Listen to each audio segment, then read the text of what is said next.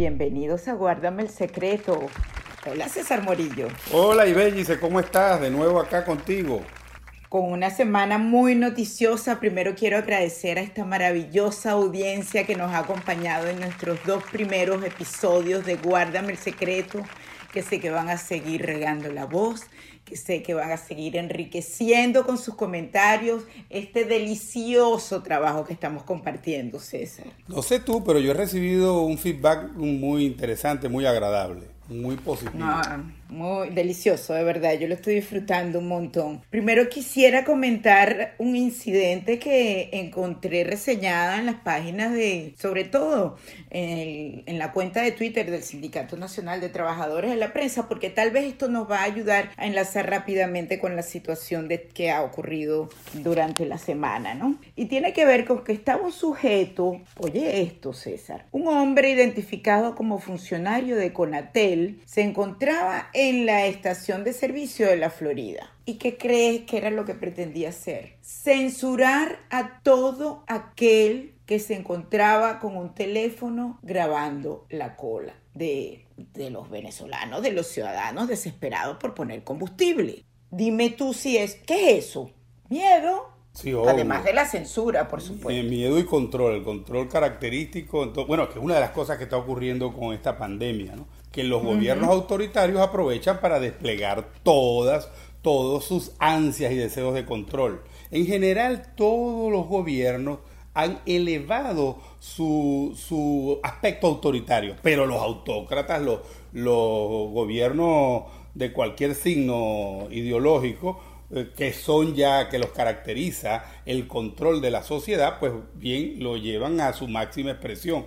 No digo yo Venezuela, en donde es evidente la situación en la que se vive. Claro, pero tú puedes elevar el carácter autoritario, por decirlo de alguna manera, por el control para el servicio de los ciudadanos, para la población. Pero es que a, Maduro eso no le interesa. Bueno, fíjate tú que yo creo que eso es una de las cosas que hoy se debate mucho, ¿no? Y, y, y todo lo que suponga cercenar las libertades personales es peligroso, es muy, por lo menos muy peligroso. Pero obviamente sí, en el caso venezolano se entiende que aprovechan, tú ya lo dijiste la vez pasada que conversamos, aprovechan para el mayor eh, control y tapan las carencias terribles de una sociedad que hoy se debate entre morir por la pandemia o sencillamente sucumbir ante la escasez de gasolina, la dificultad para acceder a, a los alimentos, etcétera, etcétera. Fíjate que recientemente Elliot Abrams eh, eh, participó en una conferencia virtual donde respondió mucho sobre el tema Venezuela. Y él dijo que la situación dentro de seis meses va a estar peor. Y que él siente, él está persuadido que todo va por la vía de la negociación. Hay varios puntos que podemos. Bueno, pero es, eh, es bastante optimista Elliot Abrams. Sí, hay varios puntos ahí. También dijo que, el, bastante optimista, te iba a decir primero, porque pensar que en seis meses estará peor es así como poner las cosas muy lejos. En Venezuela cada día está peor. O sea, sino que lo digan los habitantes de Occidente, en donde todos los días hay un día sin luz y el otro día también sin luz. Sin energía eléctrica. Pues. bueno, pero es que eh, yo imagino que el cálculo que él está haciendo tiene mucho que ver con las consecuencias de, no tener combustible y, la carencia de alimentos y lo que puede terminar siendo la explosión social. A veces seis meses suena muy lejos, es correcto, pero a lo mejor no lo es tanto en los cálculos militares o, ejecutivos en que pueda terminar toda esta situación. Están él y Pompeo eh, afianzando la ruta del Consejo de Gobierno y con señales reveladoras como que, que, es información, por cierto, que también a mí me ha llegado y seguramente a ti también, que indica que más de lo que la gente imagina del entorno de Maduro está procurando un entendimiento con Estados Unidos. Bueno, sí, ahí en torno a eso dijo Elliot Iván y querría referirme a eso para ver cuál es tu opinión. Pues dijo que esto tendría un final negociado, es decir, se negociaría con una de las partes, no sabe con cuál, refiriéndose a, la, a los factores que componen el madurismo, para decirlo de alguna manera. No dijo con cuál, pero con alguna de las dos. y descartó alguna intervención militar. Eso me lleva a pensar y, y ve y dice que nosotros vivimos, nosotros me refiero a los venezolanos, los que están en, en Venezuela y los que estamos dispersos, regados por el mundo entero, en una especie de montaña rusa emocional. Primero vino, sale una declaración, por ejemplo, la del Departamento de Justicia, y hay la idea de que va a haber un desenlace pronto. Esa, esa noticia sigue por el anuncio del propio presidente. Claro, sonaron las trompetas de guerra y todo. Exacto, Pero además, no solo, con, con, ese operativo. No solo lo pensamos quienes adversamos a la dictadura, sino también la dictadura lo pensó. Bueno, sí, pero hoy un amigo me preguntó si, caramba César, ¿y es cierto que hubo la movilización de, de los barcos americanos? Por supuesto que es cierto, todo eso es cierto. El asunto es que los venezolanos vivimos expectantes a que algo va a ocurrir en el presente, en el día de hoy. A más tardar, el largo plazo es mañana. Por eso cuando nos dicen de seis meses, es que nos preguntamos, caramba, ¿y tanto tiempo se ve el, eh, panorama, el el horizonte de lo que está aconteciendo en Venezuela? Es una pregunta que se hacen muchos. Bueno, nadie creía que Nicolás Maduro iba a llegar a seis años de gobierno. Así que también hay que, no, y que la planificación es importante. Está bien vivir el día a día porque no hay, porque es el lema del sobreviviente. Pero también hay que prepararse con estrategias a mediano plazo. Pero fíjate, si crees tú también que la negociación es la única vía posible, es decir, se puede negociar, podrán asfixiar de tal manera a Nicolás Maduro como para llevarlo al punto de tener que retirarse para ir a un proceso electoral después de un periodo de transición? Bueno, la negociación siempre es lo deseable, ¿no? Puesto que hay menos bajas, no hay confrontación bélica y todo, nadie quiere confrontación, pero todos queremos, o una enorme mayoría, queremos que en Venezuela se produzca un cambio, porque lo que sí es cierto es que ese gobierno de Maduro, esa permanencia de Maduro en Miraflores, porque es difícil hasta llamarle gobierno, es inviable. Es inviable, no tiene futuro, no tiene posibilidades de impulsar ninguna política pública. De hecho, todos los planes que si anuncia se, le caen. Si algo seguro es que con él vamos a estar peor. ¿Cuántas veces ha anunciado el plan económico para eh, levantar eh, la economía del país? ¿Cuántas veces ha anunciado el plan de empleo, el plan de abastecimiento y los llama rimbombantemente con algún nombre de esos que inventan ellos este, revolucionarios, pero todo eso se le cae, todo eso se le cae, lo que evidencia que no es viable su gobierno. En el cortísimo plazo, en el cortísimo plazo. Sí, bueno, además de eso, en el cortísimo plazo. Ahora bien, hay posibilidad de una negociación. El problema es que ellos sienten que en esa negociación nada gana. Cuando ellos Pero no digas ellos, te corrijo. Porque fíjate que Abrams destacó el elemento. Por supuesto que Maduro no quiere una negociación. No esperamos otra actitud que el rechazo frente a esta propuesta, pero los demás pueden quererlo. Y ahí cuando asoma que más de uno ha asomado la posibilidad de negociar. El asunto es quiénes son los otros. Si te pones a evaluar los otros, eh, está Dios dado que dicen que es una pata de las más gruesas de esa mesa que se, que se tambalea pero no termina de resquebrajarse o de caerse. Bueno, gruesito está. sí, está gruesito. Bueno, a Diosdado la crisis no le pega. aunque algunos no, dicen, para nada. Aunque algunos dicen que sí le pega, que, que el, el hombre está mal de salud no sé. Sí, en, general los comentarios que llegan sobre, es que tiene que ser, ¿no? Sobre el miedo que les ha afectado después de, tener precio su cabeza. Pero lo cierto es, y dice que, eh, que este asunto venezolano hay que verlo desde cuando, cuando estamos aspirando que un factor importante desde fuera intervenga para que nos ayude, hay que también tomar en cuenta nosotros los venezolanos que esos factores externos también miran nuestro caso desde sus propias y particulares perspectivas. Por ejemplo, Donald Trump desde qué perspectiva lo mira? En medio de una contienda electoral que va a tener su desenlace en noviembre y que por cierto ya el panorama se le aclara más en el sentido de que, Sanders, claro. que ya Sanders se retiró, que el candidato inminente es Joe Biden, entonces en ese tablero electoral americano ya está claro eh, para Trump por lo menos cuáles son las piezas a jugar, cuál va a ser el candidato que va a tener enfrente. Y entonces todo está circunscrito a qué cuestión, cómo moverse, cómo mover las piezas planetarias que inciden en la política cotidiana norteamericana y cómo esas cosas o esas, esos, esas piezas ayudan a su reelección. Desde esa perspectiva hay que verlo y, y en ese tablero, los demócratas, ¿cómo están viendo a Venezuela?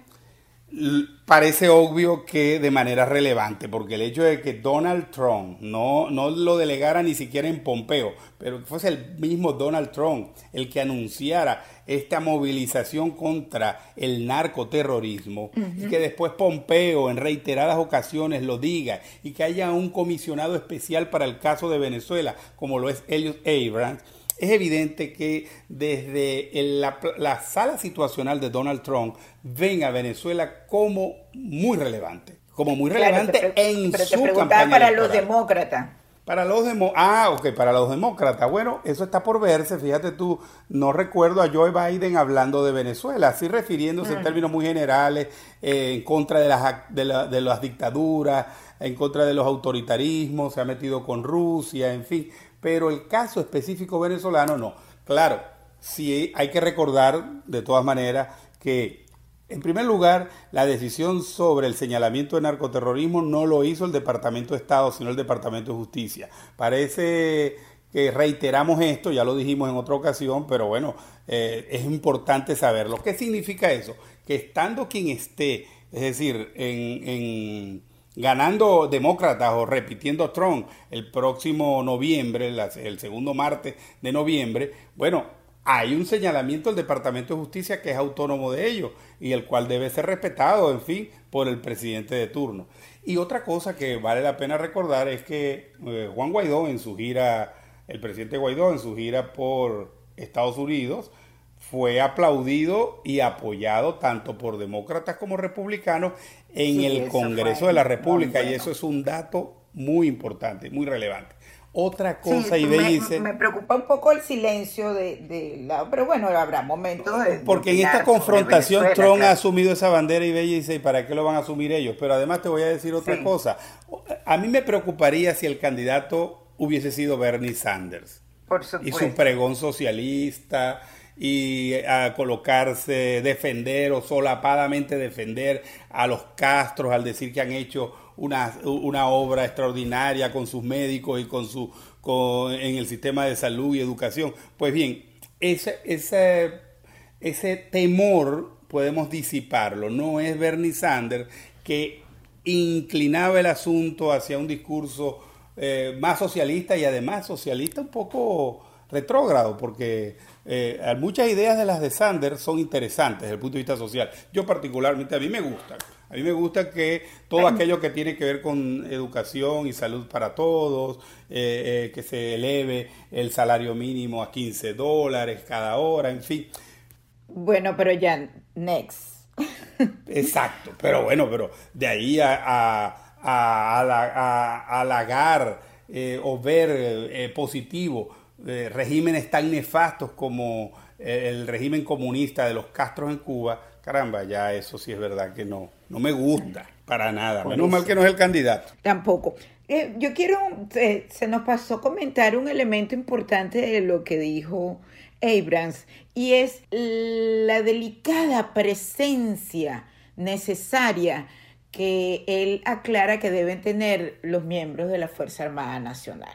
Yo creo que es un, elemento de nuevo revelador, después que no le puso precio, por ejemplo, a la cabeza de Vladimir Padrino, y que ahora asoma incluso el elemento de que no podrían estar, si bien en el Consejo de Gobierno, permanecerían en, en el radar de asesores. ¿No te pareció llamativo? Sí, llamativo. Eh, algunos dirán, pero ¿cómo vamos a meter esa Fuerza Armada? Pero bueno, no hay posibilidad de, de una transición en paz sin un factor tan relevante como la Fuerza Armada, aspirando uno, digo yo, y dice que la, que la Fuerza Armada se reinstitucionalice, cosa que no está fácil, sobre todo si no, son no, no, no, imagínate tú el, el, asesinato reciente del teniente coronel del ejército con su chofer que recibieron más de 30 tiros en Tumeremón, en el estado Bolívar, y que está claro, es público, que a pesar de que el régimen intenta ocultarlo, que él era parte, socio de la guerrilla colombiana que prácticamente se comporta como propietaria de las minas de oro y hay unos colectivos que están enfrentados a ello, es decir, guerra entre criminales. Eso es un ejemplo. Yo soy de los que pienso que el peso de los colectivos peligrosamente es mayor que el de algunos componentes militares. Parece esto una exageración, pero mira, mira, eh, este, esos colectivos fueron capaces de sacar en su momento a Rodríguez Torres. Esos colectivos le han exigido zonas liberadas a Maduro y ahí no entra ningún cuerpo policial institucional. ahí está. ¿Cómo es que matan a un comandante y, y no reacciona porque ninguno de, los miembros, ni el comandante del ejército, ni Vladimir Padrino, ni Ceballos se han pronunciado sobre un hecho tan grave, que no es que tuvo un accidente de tránsito, es un sector que es, públicamente asume que asesinó a este militar porque les impedía sus actividades de explotación de minas de oro. A estas alturas yo estoy inclinado porque eh, por la idea de que Padrino López cada día manda menos en la Fuerza Armada. No sé qué piensa. Bueno, a lo mejor conversa más. Bueno, flota, flota entre los negocios. Yo tengo un secreto. ¿Así? bueno, pero me guardas el secreto. Suéltalo, suéltalo. La DEA, la agencia federal, le acaba, acaba de romper la comunicación con el pollo Carvajal, el general Hugo Carvajal. Como, como recuerdo, pues ellos venían en un pulseo donde él primero pretendió ser testigo eh, protegido, eso le fue rechazado y después pretendía que se le garantizara eh, una reducción de la pena, eso no lo podía garantizar porque además no es su, su potestad, no lo claro, porque aquí funciona la separación de poderes. Y eso es lo que algunos no entienden. Y, y de cualquier manera, él tenía que llegar como llegó Alcalá, Cliver Alcalá Cordones, tenía que llegar preso, posiblemente con no eh, como un evento violento, de haberlo atrapado. sí, pero cumpliendo con la normativa, pues. con la normativa que establece la ley y, y los procedimientos policiales norteamericanos. Sí, hay, hay, hay, unas consecuencias inmediatas que significa, porque mientras estaba en conversaciones estaba suspendida la cacería, por decirlo de alguna manera.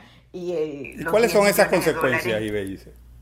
Inmediatamente eh, vuelve a ser solicitado, se reitera que su cabeza vale 10 millones de dólares y entiendo que hay un claro, una clara tensión se mantiene entre España y Estados Unidos en cuanto a agencias de inteligencia, porque es imperdonable para Estados Unidos que España mantenga al pollo en su territorio dos cosas, ¿no? Queda como en evidencia el gobierno de Pedro Sánchez, sobre todo Iglesias, ¿no? Pablo Iglesias y su relación con Pablo Iglesias. Y la otra, ¿cuánto tiempo puede durar el pollo escondido de la justicia? ¿Puede? Bueno, e, ellos dicen que no, que, menos de un año vivo o muerto. Lo, es, lo que ha registrado la historia. Nadie se escapa de esa situación, ¿ah? Sí, nadie. Nos despedimos para nuestro cuarto episodio. Bueno, nos volvemos a ver la próxima semana y veis, es grato siempre conversar contigo y enterarme de tus secretos. Guárdame el secreto. Gracias por habernos acompañado. Y nos vemos el próximo jueves en Guárdame el secreto.